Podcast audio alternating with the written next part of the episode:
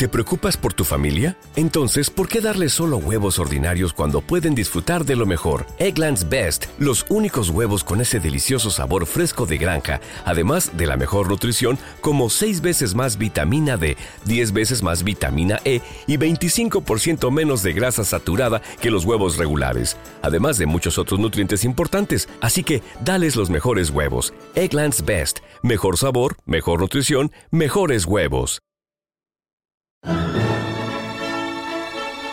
Clásica FM. La música bien contada.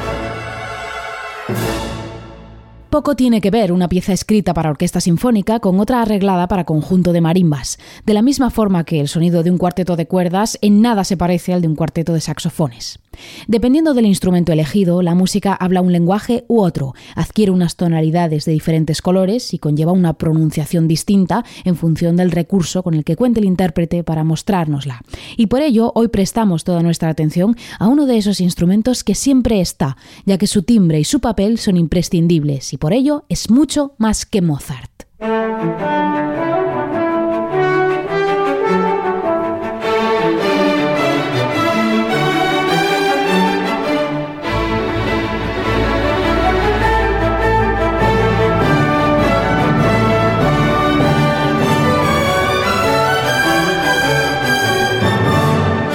¿Qué tal? Bienvenida, bienvenido a Mucho Más que Mozart, el espacio de Clásica FM en el que exploramos todos los rincones y alguno más de la mejor música del mundo.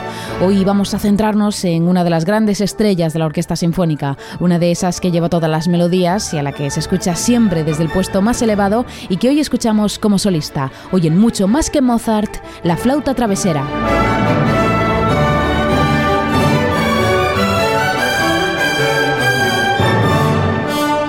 Instrumento imprescindible que suele mostrarse como uno de los líderes de la Orquesta Sinfónica, pero que cuenta con un repertorio propio fantástico y muy extenso. Soy Ana Laura Iglesias y comienzo, como siempre, mandando todo mi cariño a nuestra familia de mecenas, a la que puedes sumarte en clásicafmradio.es barra mecenas, o si lo prefieres, puedes conectar con nosotros en nuestras redes sociales.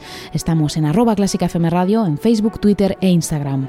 Todo listo, llega la música, esto es mucho más que Mozart, comenzamos. Intercentros Melómano 2022 Representa a tu conservatorio como solista y gana una gira de conciertos. Abierto el plazo de participación para grado superior hasta el 9 de noviembre. Anímate a participar. Más información en fundacionorfeo.com. Clásica FM, número uno en música clásica.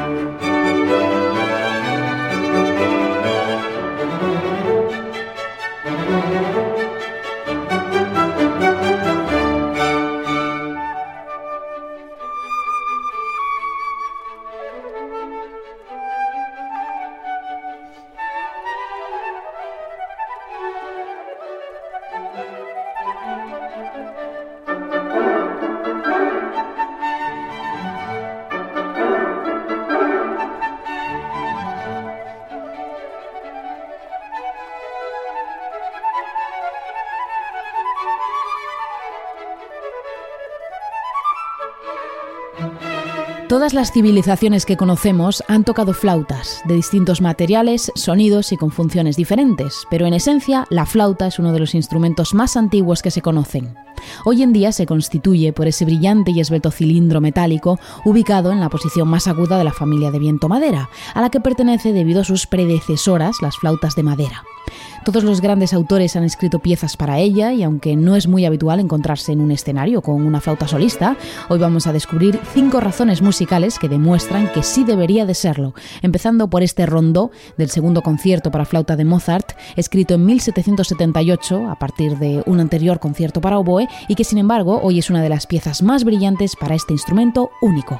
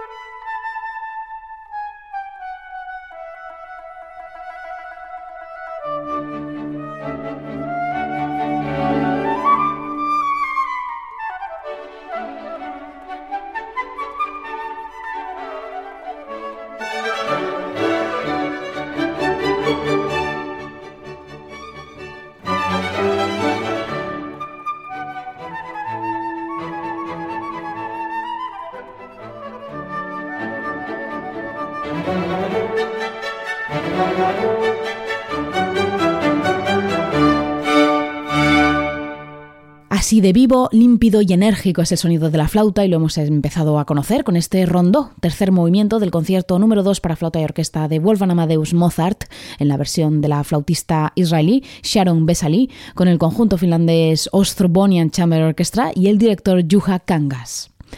Sí es muy poco habitual escuchar una flauta como solista al frente de una orquesta sinfónica, lo es más aún escuchar una flauta sola sobre un escenario. Existe un extensísimo corpus de piezas escritas únicamente para flauta, en las cuales podemos escuchar la esencia pura del sonido de este bello instrumento. Una de las más especiales es Syrinx, Siringa, de Claude Debussy. Es una joya musical de tres minutos de duración en la que el francés consigue retrotraernos al mito griego de la ninfa Siringa, que se convirtió en junco para evitar la persecución de Pan a través del sonido libre y sinuoso de la flauta. Escuchamos este Syrinx, Siringa de Debussy, una obra imprescindible del repertorio para flauta sola en versión del gran Emmanuel Paut.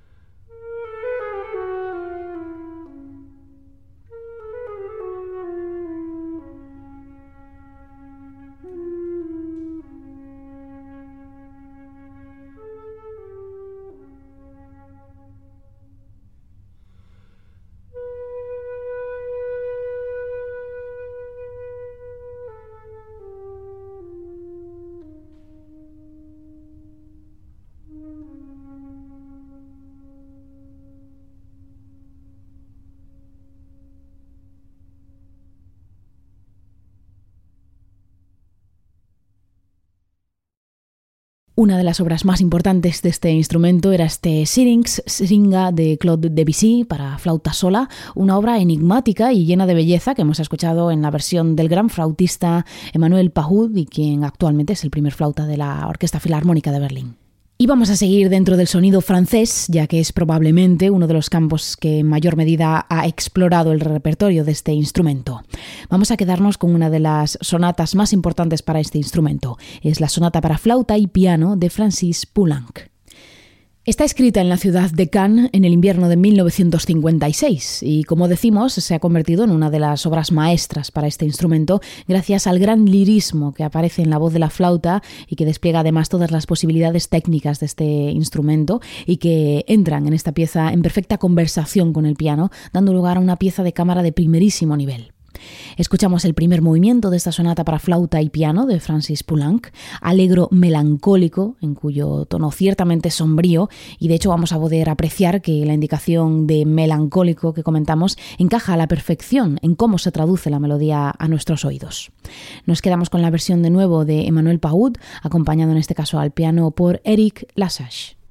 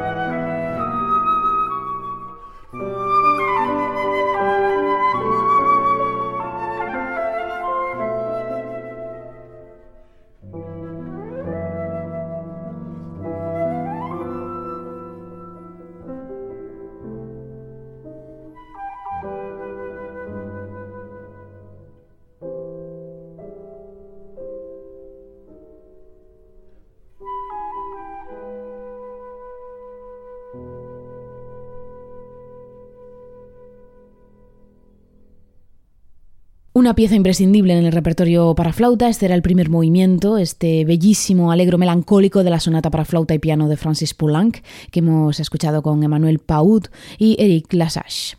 Y después de conocer una de las obras esenciales para flauta sola y también apreciar esa combinación de flauta con piano, vamos a avanzar ahora hacia el terreno de la música de cámara, en el cual la flauta también llega a ser protagonista. Vamos a empezar conociendo una obra muy desconocida, como lo es casi la totalidad del catálogo de su autora. Es el tema con variaciones para flauta y cuarteto de cuerdas de Amy Beach. Está escrito en 1916 y en esta pieza encontramos ese sabor inconfundiblemente norteamericano que se cuela en el catálogo de esta compositora. En este caso está escondido entre un tejido sonoro casi puramente posromántico. La flauta encaja a la perfección en el diálogo con el cuarteto de cuerdas, que no se limita en ningún caso a acompañar, sino que es parte melódica del discurso en igualdad de condiciones. Así que nos quedamos con el último movimiento, Alegro, una estructura fugada con la que Amy Beach cierra este tema con variaciones para flauta y cuarteto de cuerdas y que escuchamos ya en versión del ensemble británico Ambash.